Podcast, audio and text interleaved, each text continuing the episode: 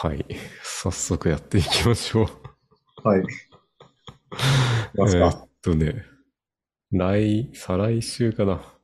フォッサマグナミュージアムにあの、社内のグループ旅行という制度で行ってきますよ。はい。はい。1万円ぐらいのなんか手当が出るんやったかな。確か。すごいね。うん。で、えーっと、まあ、フォッサマグナミュージアムをに行って、八つ尾まで帰ってきてみたいな。で、一泊するという、はい。聞こえてるかちょっとわからんけど。あ、聞こえてますよ。はい。で、まあ、フォッサマグナミュージアムという提案が、まあ、太一の、はい。あれからね、太一の経験から、はい俺を脳内にあったやつを喋ったらまさか採用されてしまったという流れやから。すごいよな。やっぱ、知的好奇心のある人間たちが集まってる。まあ一応会社があの金属の会社なので、まあ、太一もそんな感じだと思うけど、はいはいはい。まあやっぱ地面のことを知らんとね、金属のことは語れないんじゃないかという気が勝手にしてます。ああ、もうその気づきすごいよね。ということで、えーっと、まあ太一何回行ったんやったっけ？フォッサマグナミュージアム。3回か3回。な ?3 回。似たような時期に3回行ってない？いや、結構ね、1年越しに結構離れ3回目とかは行ってた。改めて思うと一つの博物館的なところに3回も行かんようになって。相当やばい。やばいよね。なんか、1回目に、1回目はわからんくて、うん。行って、で、2回目は、まあ、わかるやろっつって行って、で、3回目はね、なんか、そこのミュージアム主催の、ああ。例のやつ。そうそうそうそう。それそれ。オフロードババアの事件オ。フロードババアの会のやつ。幻の非公開会。はい。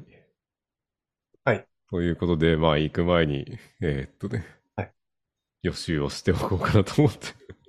はい体調に聞けば大体わかるやろうという。ね、でもう自由に喋ると。はい。フォッサマグナミュージアムってどんな感じなのざっくり。フォッサマグナミュージアムは、フォッサマグナミュージアムっていう名前からして、フォッサマグナのはい。説明と、もう一つは、新潟県にあるから、その新潟県の石に直近で指定された、うんうん、その翡翠っていうこの 二つをテーマにして、はい。やつ。もうテーマが二つあるんよ。なるほど。翡翠と、えー、フォッサマグナ。フォッサマグナ。翡そ翠は後付け感がすごいような気がする。でも、フォッサマグナミュージアムに入ると、まず翡翠の話から始まる。ああ、そうね。意外。そう。だから、初めに翡翠の話をして、次にフォッサマグナの話をした方がなるほどいいん。じゃないかなってあ感じ。の、建物の構造と合ってると。でそうそうそう。いきなり言ったらフォッサマグナムの話するんかなと思ったらいきなり翡翠の話ですから。で翡翠が結構長いみたいな話だったっけそう、長いなんな。か姉ちゃんが言ってたような気するな、それ。姉ちゃんもなんか、うん。あの、8番さんじゃない方の姉が、ホッサマグナミュージアムに行って、うん閉館切りに行ったらなんか、ホッサマグナの方はあんま見れんかったみたいな話をしとった。ああ、そうそうそう。なかなか長くて。うんって感じかな。うん。じゃあ、翡翠の話をします。翡翠で話をしましょう。はい。えっとね、フォッサマグナミュージアム入って、はじめに、なんかトンネルみたいなとこで、なんか翡翠とはみたいな話しだすんやけど、なんか昔、弥生時代ぐらいになんか勾玉とかで、ああなん、か翡翠使ってましたよみたいな導入からスタート。うん。で、物質的に翡翠とはみたいな話もあって、で、翡翠の話、翡翠の解説みたいのがあるんやけど、そこで、なんか南玉と紅玉に分かれますとか、南極レフライトと翡翠奇跡岩に分かれますみたいなこと言い出して、ちんぷんかんぷんになるんや。で、ここで気をつけてほしいのは、翡翠って言ったときに、あのーなんていうかな、ポンプぐらいの作りで、めっちゃ大きな作りになるよっていうのを、まず気をつけてほしい。なるほど。で、その、ポンプっていうくくりの中で、渦巻き型のポンプとか、ギアポンプとか、ダイヤフラムポンプとか分かれるやん。うん。そういう感じの全部一括りにした内容で、翡翠まず。はい。はいその大きなくくりは、どう今説明した方がいいんかなしない方がいいか。大きなくくりで翡翠ってあって、で、新潟県の石っていう説明で、ひその文脈で翡翠って言った時には、翡翠奇跡岩の方になる。うーん。えっと、ポンプで言うと、ギアポンプとか、そういう、そういう？まあ、渦巻きポンプと、あの、ギアポンプに分かれ、分かれた時に、うん。あの、溶石型のポンプと、あの、速度型のポンプみたいななるほど。感じになるやん。わかる？わかるけど。うん。聞いてる人はわからんと思うけど。なんかでこう、例えんとダメねんてな。もうちょっと一般的に例える？いや、いいんじゃないか。まあ、ボルトって言った時の、なんていうかな、M8 の、なんやろ、サスなんとかのステンレスのボルトみたいな、しかも六角穴付きみたいな、そんな感じ。ああ、まあまあ、そうそうそうそう。あの、ネジって言ったらうん、ネジの中に六角穴付きボルトと六角ボルトがありますみたいな。わかるよね？わかる。わかるよ。感じでネフライトと奇跡岩に分かれるんやけど、うん。あの、まあネフライトとかそっちはまあ翡翠、翡翠とはまあ、大きなくくりでは言うけど、基本的にメインで言われてるのは翡翠奇跡岩っていう名称の方。うん。ネフライトじゃない？そうそうそう。一生その話になるね。え、わかる？そこまではわかなんとか、翡翠奇跡岩の話をするっていうことね。る。そうそうそう。で、まずそこで混乱するんやけど、まあ、うん二つに分類されるなってなって。じゃあ、翡翠奇跡岩って何って話になるやん。なる。なった時に、あの、翡翠奇跡っていう鉱物があります。うん。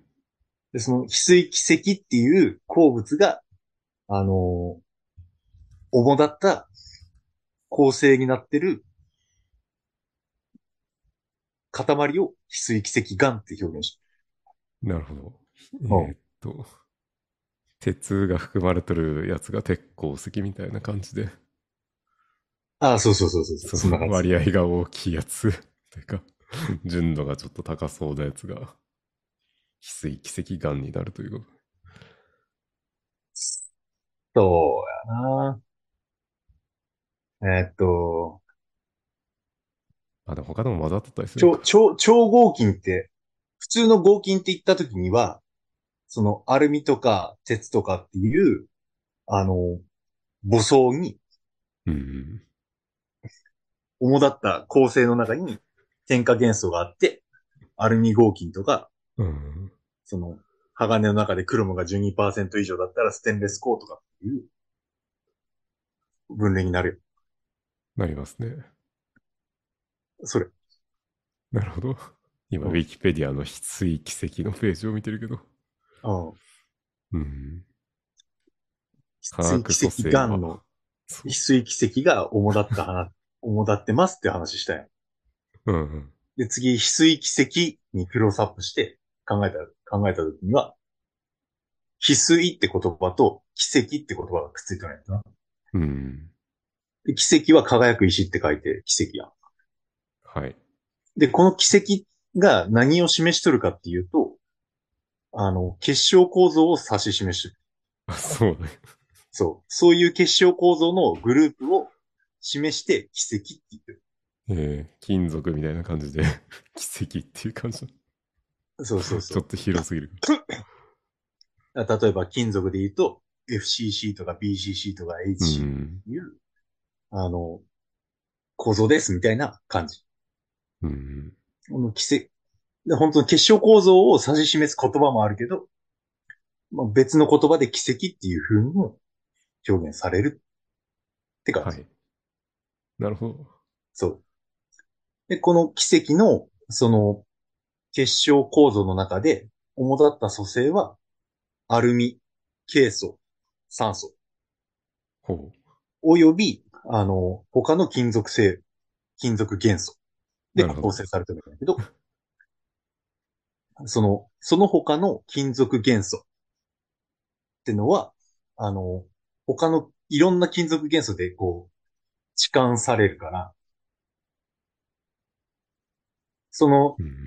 どの金属元素に、がそこの場所に当てはまってるかで、その、何々奇跡っていう名称がつくんだけど、なるほど。そう。そのある金属成分で固定されるから、翡翠奇跡っていう名称になる。って感じうん書いてあるけど、ナトリウムとアルミニウムを含む単射奇跡が翡翠奇跡。ああ、そうやね。単射奇跡っていうのが、うんその構造を示してる部分で、ナトリウム、アルミニウムが入ってると、それを翡翠奇跡うん。あとまあ、ケイ素と酸素。NaLSI2O6。で、アルミが FE に置き、えー置換したのがエジリン奇跡で、そうそうそう。クロムに置換したのがコスモクロア奇跡って書いてあります。そうそうそうそうそう。これのことやったんか。コスモクロア奇跡。そうそうそうそうそう。また金属で言えば、あの、雇用体があるやん。はい。雇用体で、その侵入型の雇用体と痴漢型の雇用体ある。個体が個体に溶けとって、みたいな原子が置き換わるか、原子の、違うな、分子の中に入り込むかみたいな、そういうやつ。まあそういうやつ。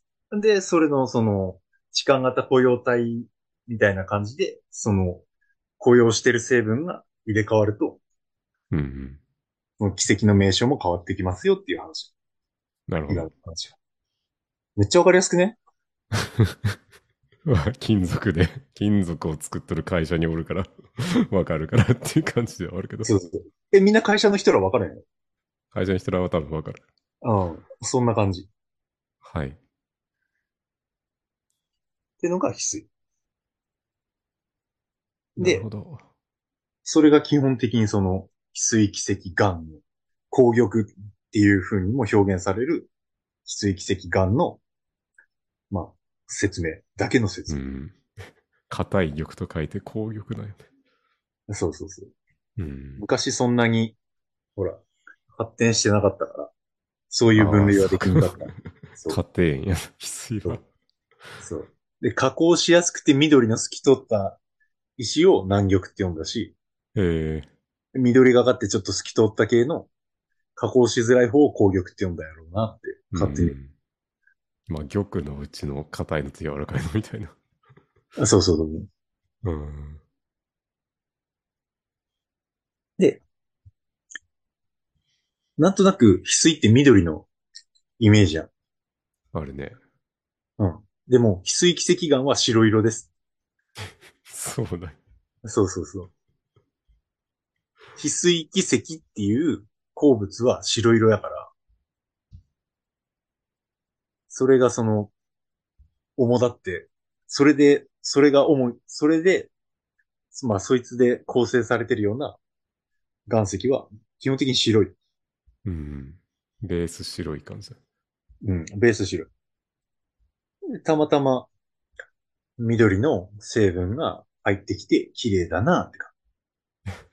でもその緑のところをもってして、あの、翡翠奇跡岩ですとは言えない。なるほど。そう、白い部分がその翡翠奇跡岩たるところだ、ところなんだよね。白いのが、そうだよね。そうそうそう。翡翠奇跡岩なんや。そう。えー、厳密に言うとね。なるほど。そうえちょっとなんか混ざったりなんかしたりしたところが緑色くなるみたいな。そうそうそうそう。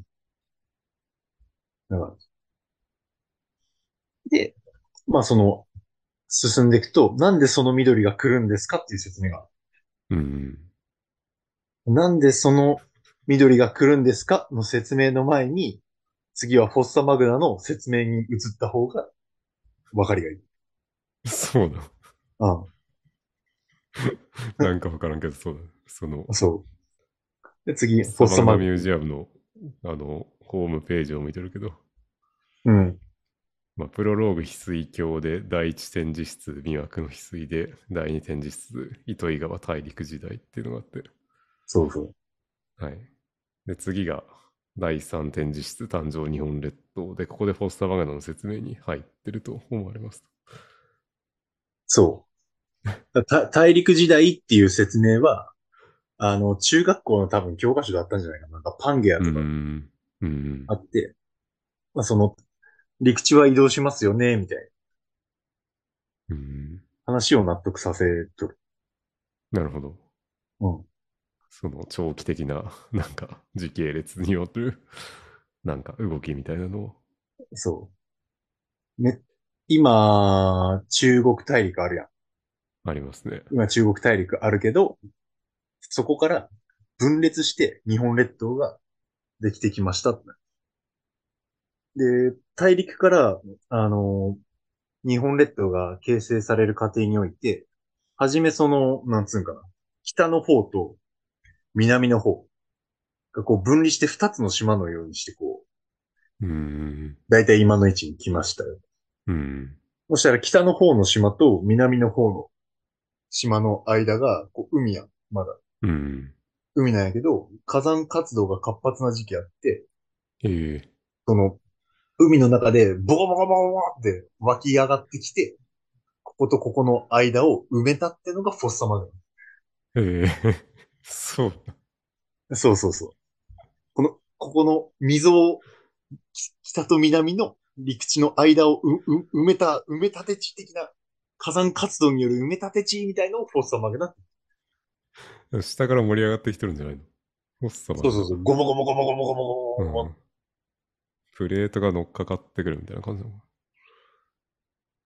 ああ、でね、そこ、そこがわからんやん。うん。その、地学的な概念の導入がなされてないから、そこでなんかいろんな勘違いが生じるんで、うん。あの、基本的に知っておいた方がいい前提を今から説明しようかはい。な。はい。で地球っていう天体をイメージすると。はい。地球の天体イメージします。丸いですで。地球の天体のこの一番表層部分。はい。ここは、あの、岩石からなりますよ。うん。OK? 岩石ね。硬いやつね。比較的。うん硬い地殻って呼ばれる。卵の、卵の殻より薄い完。全に固体からこう、なってますよと。うん。で、その内側はマントルでできてますっうんていう認識。このマントルも、わからんけど、そう。マントルも固体なんだけど、こう、微妙にこう流動するような固体をうん。イメージすハイチュウぐらいの感じか。ここでね、あの、具体的な物質をイメージしようとか、なんか現実で観察されるものをイメージしようと思うと、ミスる。そう。そう。観あの、観察。された結果から、こういう概念を導入した方が、あの、説明できそうだっていうので、導入されてるだけだから、そのマントル自体を実際に観察されたわけじゃない。うん。ここはね、あの、ちょっと、文系っぽい感じで考えてください。全部、すべてが仮説だと思った方がいい。そういう天体モデルを考えたら、あの、すべてがこう丸く収まるよねっていう感じ。うん。これね、理系の悪いですよ。物理学って感じ。はい。で、まあ、マントルというものを仮定しましたっていう感じだね。とりあえず。はいで、その上に地殻、あの、地殻が乗っかってますよ。うん。でマントルよりもさらに内側にいろいろ考えるんやけど、今ここで考える必要はない。何,、はい何層かその概念的、概念的にこう入れてくんやけど、地球の中をこう、内側に向かって。うん。それは考える必要なくて、外角、マントル、以上。とりあえず考える。とりあえずその2層が大事ってことね。その2層が大事。OK? OK。で、さらにもうちょっと付け加えていくと、その外角があります。で、外角っていうのは、あの、プレートに分かれてますよ。ほう。プレート外角がプレートなんよね。そうそうそう。なんかわからんけど、卵の殻割れたようなやつみたいな感じ。うん。だからバレーボールとか、サッカーボールとか、休憩やけど、ある領域で分かれとるやん、縫い目。うん。皮をこう貼っつけて、縫い付けてなやっとる。ああいうイメージで俺が。うん。いびつな形やけど、プレートが何枚か乗ってます。はい。OK OK。で、地球の内部でいろいろなんか、熱的な動きがあるんで、この外角のプレートが、こう動きますよと。地球表面上で。プレートがうん動きます。OK? はい。そこも納外角のプ得するしかないレートが動きますと。そういう、そういう風にみんな考えてるから。はい。長期的には動きますと。はい。あで、中国大陸と日本海側を見たときに、まあ、日本列島に乗っかってるプレート、日本海側見たときに、基本的にこう、こう、日本列島っていうか、まあ、日本列、太平洋側、太平洋側太平洋側の海。で、こっちが、プレこっちのプレート。で 中国側の、大陸側の、こう、こうな、こう。こうやってプレート沈み込むやん、こうやって。大陸側のやつが、えーっと、太平洋側というか、日本が乗っかってる側の下に行きますよと。そうに太平洋側のプレートが、こう入り込むと。太平洋側が入り込むか。どっちがどっちかわからんくなったたけど。た大陸側のプレートがビューって伸びてきて、あ大陸側のプレートに日本列島も乗ってますよと。日本列島をそさらに越えて、太平洋側。あ、そういうことか。日本列島より太平洋側のやつが、日本列島の下あたりに入ってくるみたいな。そうまあ、こうこういう運動があります。はい。これプレートテクトニクスな、これ。はい。OK? プロことだけあるやつトテクトニクスプレでート、テクトニクス。プレートが動いてるとするやつ。はい。OK? はい。プレート動きます。はい、OK。一旦ここで終わり。終わりだよ。はい、質問は？プレートが動きました。クトニクス。これだ？プレートがで動くやつ。そう。プレートがあって動きますよ。はい。で、プレートは沈み込む側もありますよと。はい。沈み込んだ後は知りませんっていう感じだけど、とりあえずは。はで、い。ここまでは認める。はい。じゃあ次に、マグマ。ほう。新しい概念が出てきた。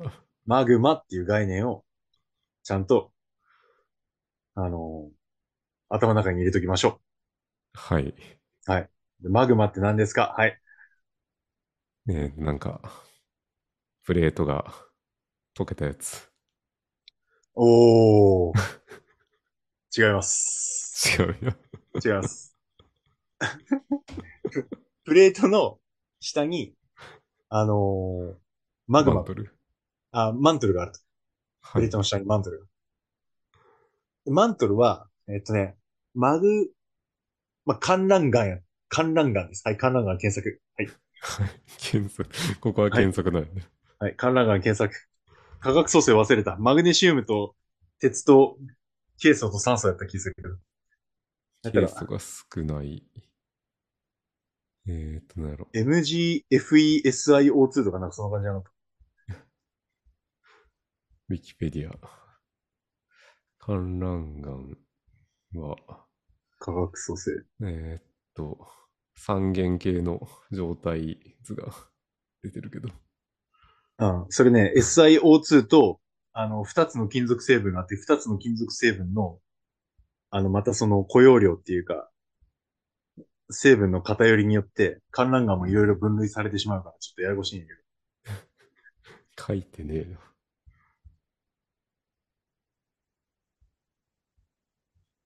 書いてない。観覧岩化学組成で調べてみて。社長石とスピネルとなんかもう一個あるらしい。ああ、それはね、社、社長石はね、長石類の中で、単成分の 雇用量が、全然わかんない調べたら、MGFE2SiO2 O、あ4かな。あ、ああ、それです。はい。はいマグネシウムと鉄と、えーっと、ケイ素と酸素。うん。ます。はい。でね結晶構造を見ながらじゃないと、多分ピンとこない。そうね。うん。ああ、こことこ山こが山が痴漢すれば、ページが書いてあるうん SIO 法四面体って書いてある。そ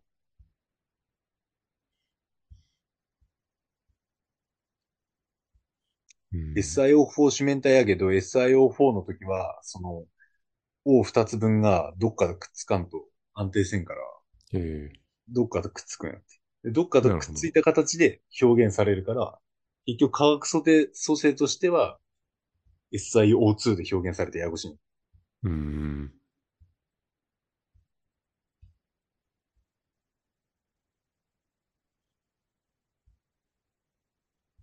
はい。で、まあ、マントルあります？まあ、あります？何の話だったっけ？ま、マグマとは？観覧が。マグマとはな？違う。観覧が何やったっけ？さっきプレートテクトニクスの話したやろ？はい。こうやってプレート入っていくやん、こうやって。はい。こうやってギューって入っていくやん。プレートの上に何ある？プレートの上には、うん何がある？日本列島がある。海があります。はい。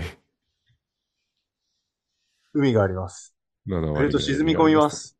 はい。地下深くまで行きますよね。マントルがある。るところまで。はい。行きますよね。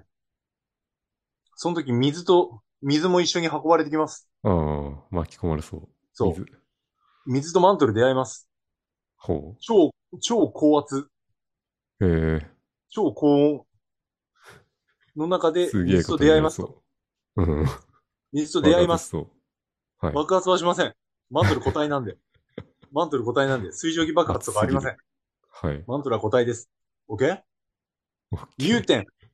マントル固体で、固体です。水と出会います。融点下がります。ええ融点下がります。溶けます。うん。マグマです。なるほど。そういう原理だ。水と OK 出会って融点が下がるから溶ける。そええう。溶きます。うん固体に比べて、液体の密度はどうなります？低いですね。基本的には低いですよね。上にどうなります？上がろうとしますね。固体の中に上に上がろうとして。上に上がろうとしますよね。上に上がってきますよ。上に上に、はい。上に上に上がってきます。上に上に上がってくんだけど、途中で止まっちゃって固まるやつあるよね。ありますね。はい。それは固まって、あの、ことが浜で見たような、ああいう黒い、中上節理のあの、放射状にバーって広がったやつあるよ。なるほど。風化しにくい系のやつ。他のところとかまあ、関係ないけど、まあ、そういう眼帯になるよね。でかく。OK?OK?、OK? はいで、まあ、浮力あります。塊に、塊に。ギュンギュンギュンギュン来ます。ギュンギュンギュンギュン盛り上がってきます。ついには地殻を超えました。あ、超えるんや。地殻超えました。もう溶けたまんま地殻をぶち抜きました。どうなります？だらりと周囲にはい。流れるかな。はい。火山です。噴火ですね。うーんです。はいそう。いう感じになります。すごいなんか、スケールの大きい話やな。うん。そう。距離的、時間的に。そう。マグマ。はい。マグマはとりあえずマントルに水が供給されて融点下がって液体になったらもうマグマ。うんで、。マグマはあの浮力を持って上がっていくけど、そこの地盤との兼ね合いだとかで、どこに止まるかみたいな話あるよ。で、で何らかのまあ理由で溜まるっていうのも地地表面まで突き抜ければ噴火で火山になるってういう、ん。この感じ。はい。噴火で地表面に流れ出したらもうそれは、まあ、マグマであり、その、溶岩であるっていう感じ。ああ。表現としては。えっと、マントル、マントルが水と出会って融点下がって、マグマになる。マグマが形成されます。マグマが地表面に流れ出せば溶岩として表現されます。プレートを貫通するみたいな感じなのかそうそうそう。な。はい。地表面に来ると。別に地表面じゃなくても海中でもいいんやけど。って感じ。という話でなんかだいぶ遠いところまで来てしまったような気がするけど、全然遠くないんだな。誕生日本列島の話を今したので。第3 OK 展示室。はい。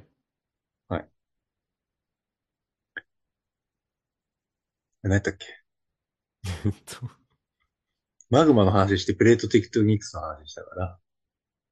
はいはい。日で本の話じゃない。まあ、そうやったらまあ、マグマできますよって話して。はい。で、だからそのプレートテクトニ、まあ、プレートの動き方ってその時代時代でこういろいろあるから、うん。ある時その中国大陸側からこう分離してくるような力がこう働いて、こうプレートがね、こう、ギュギュギュギュギュってこうこっち側にこう広がる動きをしとったと。うん。で中国大陸からこう日本列島がこう分離してくる。うん。OK？で、平面的に見たときには、日本、中国大陸側がこっちにあって、日本列島側がこう二つでっかい島にこうはい分かれた状態で分離し,、北と南に。はいしました。で、その後、その火山活動、要はマグマがブワーって噴出してくるっていうのが活発な時期があった。うん。この日本列島とこの、ちょっと通信異常かなんかわからんけど、トラブルがあったね。でまあ、日本列島二つに分かれてるとこのはい。マグマブワーって吹き出して、マグマ固まったら岩石になって、埋めたっその北と南の間をマグマが埋めたっていう話。あそうそうそう。で、ポッサマグナっええて感そんな、そんな感じなの？全部マグマだ。じ。え、あのね、近くは全部マグマが固まったものって思う。へえ極端な話。なるほど。マグマ固まる、固まったマグマが、なんかまた風化して流れ出て、砂とかになって、砂が固まって砂岩っていう堆積岩系のパターンもあるけど、うん。基本的にはそう思う。まあ、でも珊瑚礁、珊瑚礁由来のやつとかもあるけど、うん。そこら辺はもうプレートテクトニクスでこう、こっちやってこう、プレートの運動でこうグーってやるやん。でこっち側の、こっち海の下のな、この地表面がこう来るやん。はいはい。こっち、で、海の中やん。海の中に珊瑚礁がありますとかはい。ってなったら、こっち、ここの上に乗っかっとるやつが、こうギリギリギリってこっち側に、ベタベタベタってくっつくやん。珊瑚礁。そうだね。そう、こ、こっちに付加されるよね。これを付加体って言うんやけど、ああ、深体ってそういう意味だそうそう。こっちに付加されて、付加体っていうけど、その付加体で珊瑚礁だったえら、石灰が優位なんで、石灰岩になる。うーん。しかもこれがめっちゃ高圧で、高温みたいになると、大理石になる。刃先についた、なんだっけ、構構成刃先みたいなやつうん。構成刃先みたいな感じ。が深体のよ。そうそうそう。で、その、新潟の方行くと、あの、明星セメントがなんか、会社あるんやけど、うん。それはその付加体があって。石灰岩。深体なんや。明星山とかって近くにあるんだけど、もうそれはもう、ん過去海でその珊瑚礁だったでしうんょ。で、日本、日本列島ってこの、プレートの沈み込み帯のこのすぐ、ここにあるんやけど、うん。うん。この付加体が主だってるから、その石灰岩、セメントの原料な。セメント原料は豊富にあるっていう。深体がずれてくるみたいな、そういうのもあるのか。そうそうそか昔の深体やったか。う。ベリベリベリベリベリベリベリベリくっついて、ビュビュビュビュビュっていう。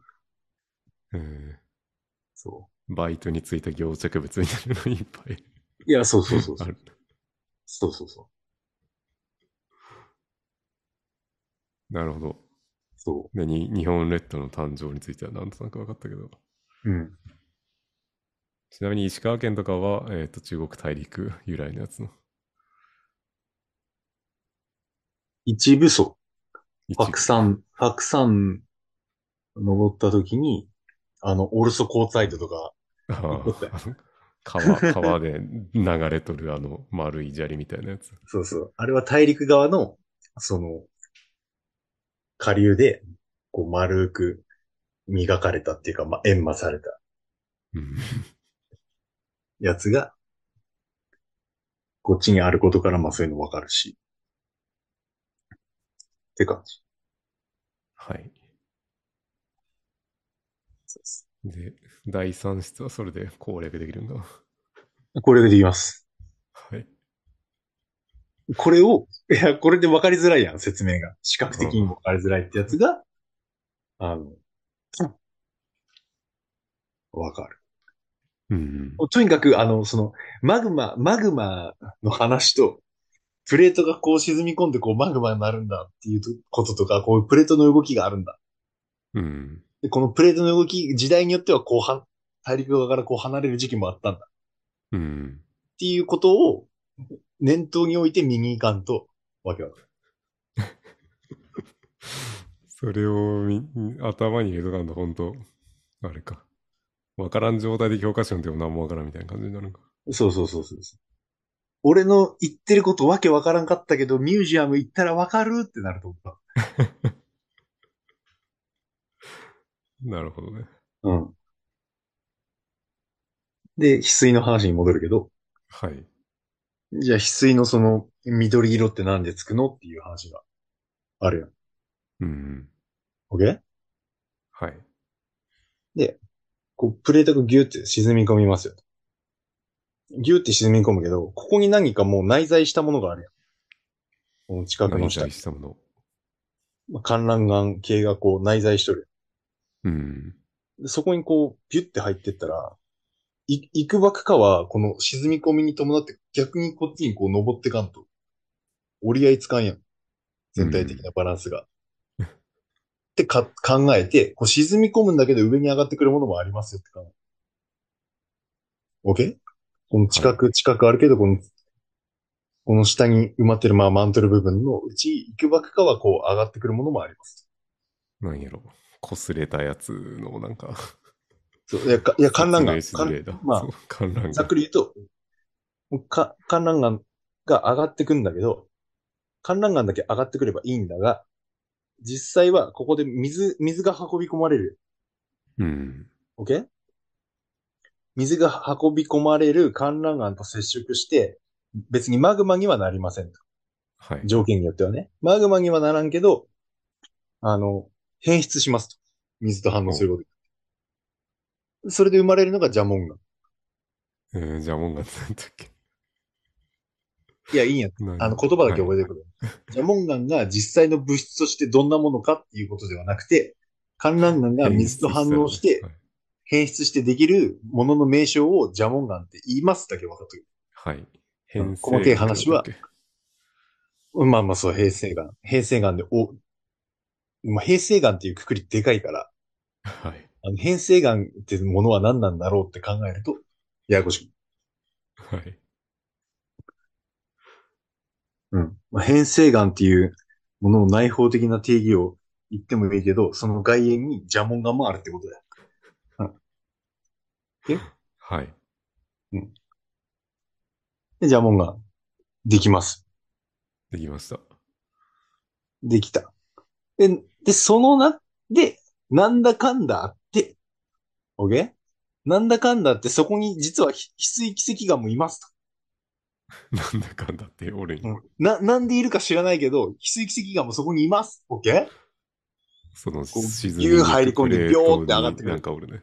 はい。グー入り込んで秒上がってくる中に、なぜか翡翠奇跡眼もいます。なんでか知りません。解明されてません。はい。はい。でも、よくジャモンガンと一緒に出てきます。OK? あ、そうなんや。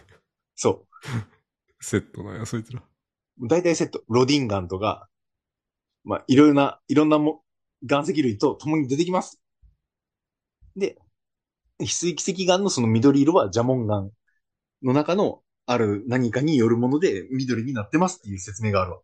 へえ。じゃあ、モンガンとセットじゃないとやっぱ、ダメなんやね。そう。で、あの、緑がつきますって話。なるほど。そこは別に翡翠奇跡眼って呼べるぐらいに翡翠奇跡が、まあ支配的かもしれんけど、緑の部分をもってして翡翠奇跡眼じゃないよって感じ。翡翠奇跡眼のところにジャモン眼的なもんが出会って緑色がついてるってことです。なるほど。それが糸魚川らへんで、まあ、ちょくちょくあると。で、そのなんか、日本列島形成でプレートテクトニクスがわからんとか、そこで水がこう入ってくるとか、そういうことを知らん前に翡翠の説明があって、緑色がつきますって、ジャモンガンがあってとか言われてもわっけわからんから。今説明しました。だからそういう順番なんか、展示もそ上級者すぎるような気がする。う。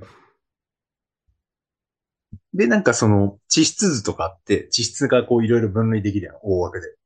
うん。でも結局ここの、こうプレート沈み込んでなんかぐにゃぐにゃぐにゃって上に上がってきてるから、うんぐっちゃぐちゃね、その翡翠奇跡岩があるようなところって。ぐっちゃぐちゃ、もうぐちゃぐちゃって混ざって。でメレンゲってこうやってめちゃくちゃ混ぜるやん、こうやってガシャガシャガシャガシャ。だかあらそそういう、なんかもう、なんかわっけわからん、なんかいろんなもんが混ざってるところをメランジュって言います。あ。へえ、メレンゲ的な感じで。そう。メランジュって感じ。へえ、カオスな感じだ。カオスやな。今分かりづらいやろ何喋ってるか。おお今出てきた岩石持ってきます。ー。1階から。一回から持ってきます。あ、すいません、お待たせしました。はい。何持ってきたえ？照明が暗くてちょっとわかりにくいけど。分かりづらいけど。見えるはい。見えました。なんか、もうキラキラ。石の一部が黄色っぽい。この黒いところ？これ玄武岩なこれ玄武岩。えこれあの、海中でまあ噴火すると、できる岩石って感じ。えうん。比較が薄いから、こう、マフィックねんけど、まあ、まあ黒っぽく見える。はい。で、それに伴ってこの、この、この、黄色のこの、黄色緑の、こういうキラキラしたやつ。あれやろ？はい。これ、観覧岩。マントル。ええそんなマントル捕獲岩。マントルゼノリスって言われる。カオスな感じになってる。まあこれが、観覧岩な？うん。オリビン。これ綺麗全く別のものがなんか、そんな近距離で。そう。で、それにこう水が混ざるとこっちのジャモン岩になる。うん。オッケーこういうやつ。OK かな。まあ、もうちょっと、こっちが、ジャモン、ちょっと色がなもうちょっとしたら下行くけど、こう。これちょっと、緑っぽいなって。ちょっと下でもう一回見せるわ。いや画像ではちょっとわからんかったけど、まあ。そうそう。で、これ、これがわかりやすいけど、もう白いところが完全に翡翠奇跡。うん。で、こっちの緑のところがまた別の鉱物が主体で、うん。で、この緑の乗り移りがあって、こう、こういうところな。こういう。うん。まあ、これは翡翠。大理石みたいな感じだね。雰囲気は。翡翠奇跡岩って感じ。うん。っ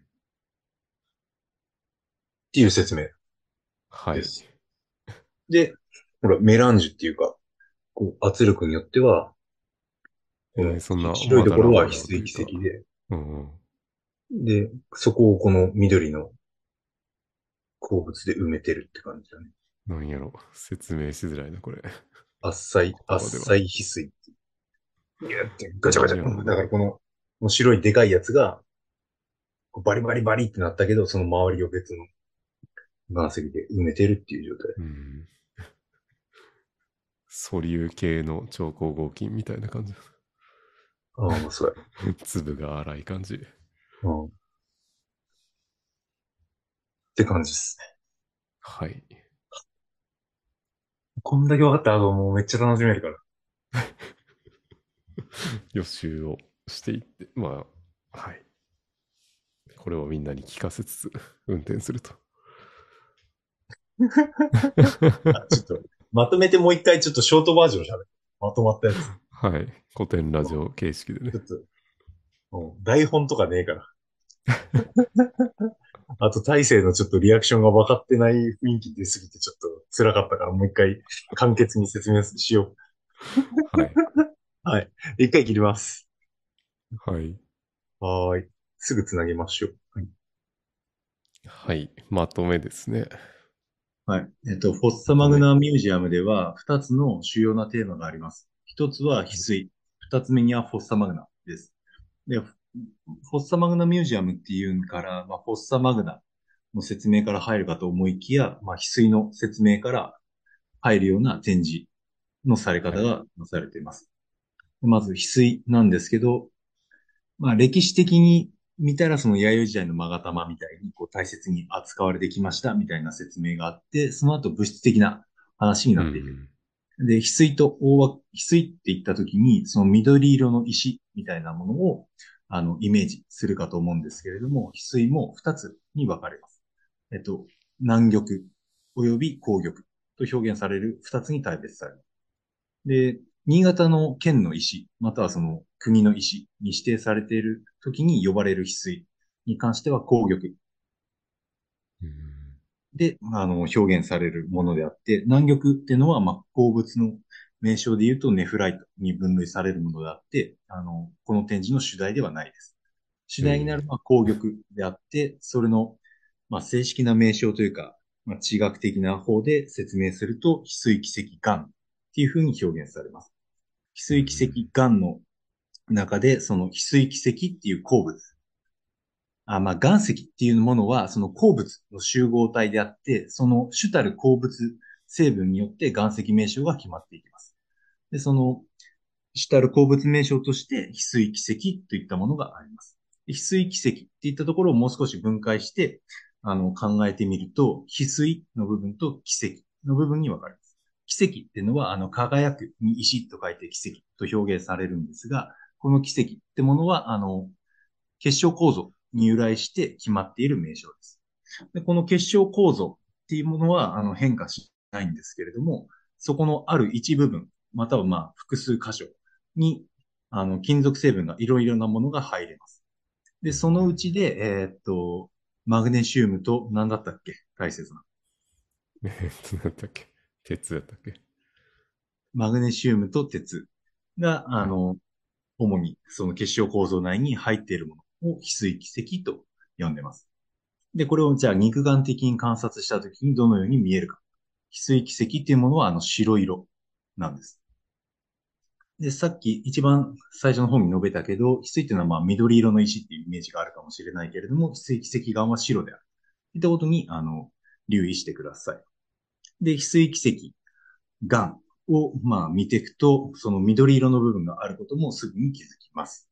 でその緑色の部分、これがなぜ、あの、つくかっていう話なんですけれども、えっと、ここの説明をするには、あの、まずフォッサマグナの理解があって、フォッサマグナを理解するに際して、そのプレートテクトニクスであるとか、まあそういったものが分からないといけないから、じゃあ次はフォッサマグナの説明に移りましょはい。う。感じかな？まあ、たまたま翡翠奇跡とジャモンガンがまあ、なんか近いところにあるみたいなのも、そうそうこの辺で入ってくるそうで突然ジャモンガンとかって言い出してもわけわからないから。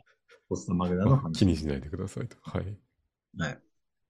で、フォッサマグナの話。フォッサマグナの話にたどり着く前に必要な前提条件がいっぱいあるから、前提知識をあの一緒に考えていきましょう。今、地球儀をイメージしたときにいろんな大陸に分かれているけど、中学の時のあのパンゲアがどうのこうのっていった、まあ、知識もあるかと思うんで、まあ大陸はもともと一つでした。でそういったものが移動巨大大陸。はい。まあ、実際移動しているっていう観察結果から、あの、導き、導き、み導き出された概念がプレートテクトニクスです。プレートテクトニクスでは何かっていう説明に移ります。で地球っていう天体の、まあ、断面を想像してください。断面の一番外周部分は地殻と呼ばれる部分で岩石で主に構成されていて、その上に海が乗ったような構造です。海が乗っていないところは大陸として認識される部分です。うんで、その下にはマントル。で、その中には、その外角、内角っていったものがあるけど、今内角、外角は無視してください。で、マントルってものがある。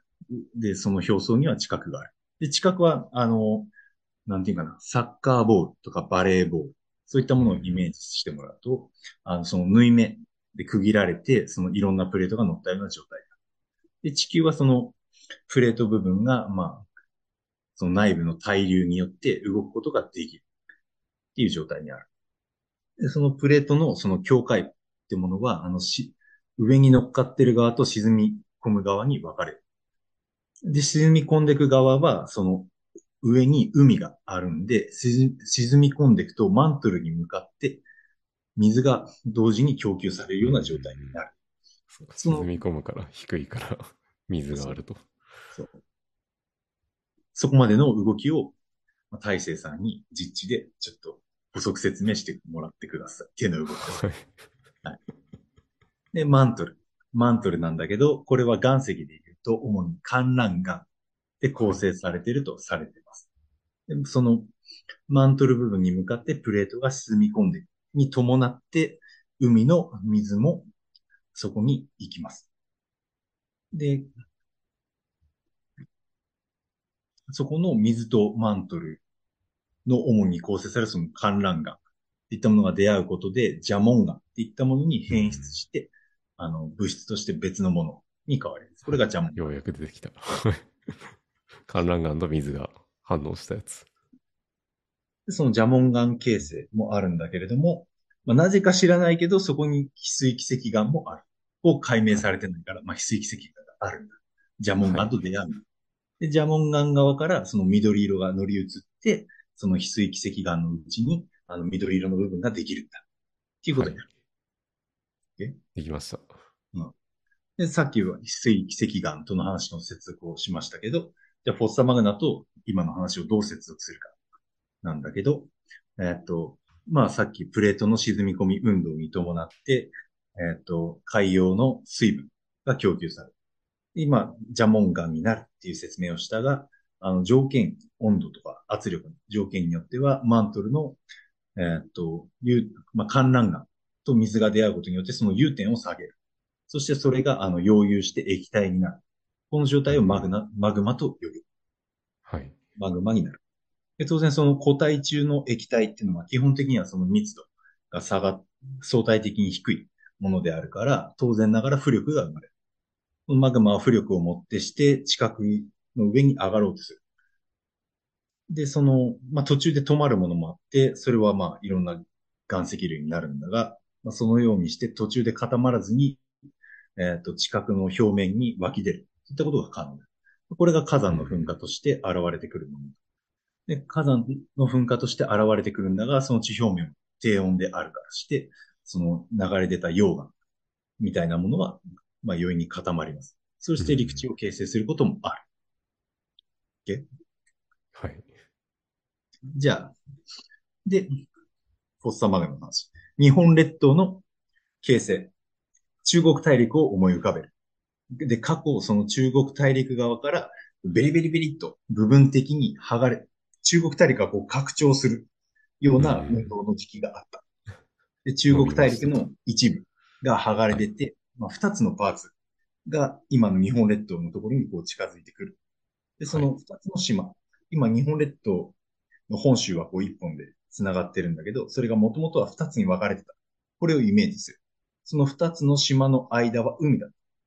で、この海があったんだけど、さっき言ったようにマグマの噴出があった。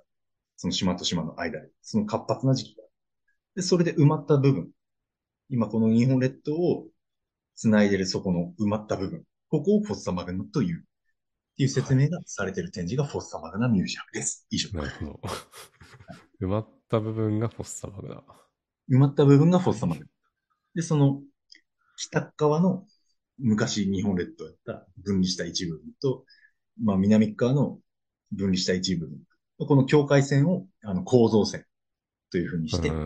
あ、そうね。それが構フォッサ。マグナ、そうそう。で、フォッサマグナミュージアムの外に出て、あの、実際にその現地、境界部分、構造線部分を見に行くところができるんだけど、それはその日本列島が二分割されてたうちのその南側とフォッサマグナとの境界部分が実際に肉眼で観察できるっていうところがあるんで、実、実、ぜひ、ぜひ行ってほしぜい。ぜひ、晴れてたら。うん。フォッサマグナミュージアムから車で2、30分ぐらいだったっけもうちょっと近いか。ああ、まあ、そんぐらいかな。うん。あっという間あっという間。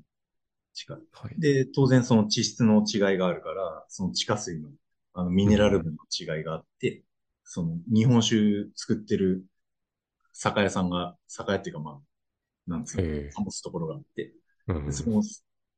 酒屋さんでは、その、ちあの、地下水の使い分けで味の違う日本酒ができます。ええ面白い。そう。で、買って面白いいけばいいと。買って、宿泊先で飲めばいいと。そうまあ、その看板にも解説載ってる。とか、あとその構造線のところ実際に見に行った時には、こう、地質が違うところがこうギューッとこう圧縮されてる場になってて、圧縮されてるその境界部分ええは、そのギューって圧力かかりすぎて、その結晶構造がめっちゃ細かくなって、まあ、すなわちその粘土になってて、うん。触ると、あ、粘土だなっていうのがわかる。立ち入り禁止になってても恐れずに突き進んでみてほしい。ハンマー持って。怒られそう。指で触るだけでもわかる。水分含んどったらもうすぐわかる。ええ良質なスラリーになりそう。ああ、まあ、なんだよ。まあ、ベンポンプで送り出してくれよ。今、ダイヤフラムポンプ使ってるわ。実験的に。ああ。粘度が高すぎて。なんか、兵神モーノポンプのやつ。あ兵神モーノポンプ。うねスラリーうねしてる状やの。そうそうそうそう。あれで送れ、送れるよ。容積型ポンプや。そんな感じかな。つそんな感じですね。うんはい。ありがとうございました。はいはい。